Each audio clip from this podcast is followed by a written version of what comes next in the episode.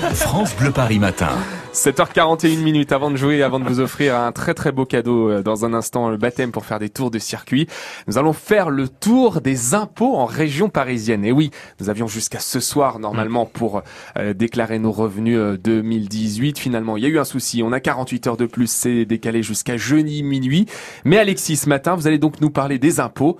D'abord, L'histoire peut-être. Depuis quand paye-t-on des impôts à Paris? Alors un des tout premiers impôts euh, qu'on paye à Paris, dès le Moyen Âge hein, quand même, c'est la gabelle, l'impôt sur la consommation du sel. Le sel à l'époque qui servait à conserver les aliments. Hein. Et eh ben cet impôt on devait le payer partout en France, mais c'est à Paris qu'il était le plus élevé. Et puis tiens, vous connaissez l'expression payer en monnaie de singe Eh bien cette expression en fait elle est née à cause d'un impôt euh, étonnant de l'histoire de Paris. Là encore on est au Moyen Âge. Et en fait tous les marchands qui viennent à Paris passent par le Petit Pont. Le Petit Pont il existe toujours, hein, il relie l'île de la Cité au quartier Saint-Jacques.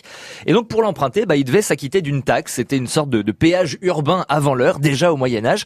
Tout le monde devait la payer, sauf les saltimbanques qui étaient exonérés à condition de faire faire à leurs singes des figures acrobatiques, d'où l'expression payer en monnaie de singe. Hmm, D'accord, on se couchera moins bête grâce à vous ce soir. Paris et l'impôt, on en parle et c'est une longue histoire d'amour. Hein. D'ailleurs, ah on retrouve pas mal de traces en région parisienne d'impôts, de taxes et notamment des rues Oui, je vous parlais de la gabelle, là, il y a un instant, l'impôt sur le sel disparu, hein, aujourd'hui évidemment.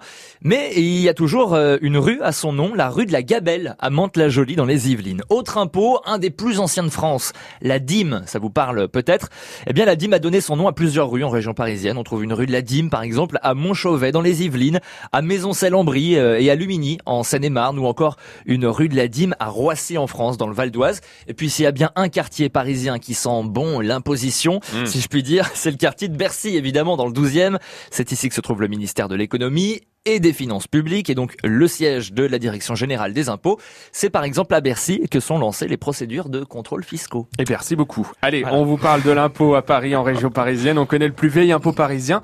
Mais aujourd'hui, alors quels sont les impôts qu'on paye en Ile-de-France Bon alors, bah d'abord euh, les classiques. Hein. On, on, les connaît. La taxe d'habitation, par exemple, pour celles et ceux qui euh, n'en sont pas encore exonérés. La taxe foncière acquittée par les propriétaires franciliens, moins connue.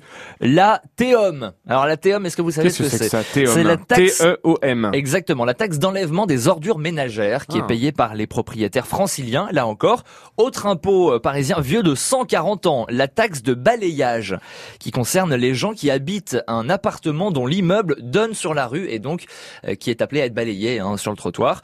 Euh, voilà. Et puis enfin, un impôt parisien mais payé uniquement par les touristes. Et oui, ça existe, c'est la taxe de séjour. Elle concerne tous les voyageurs qui séjournent à Paris dans un palace, un hôtel, un camping, un appartement Airbnb, une chambre d'hôte ou une auberge de Voilà pour les impôts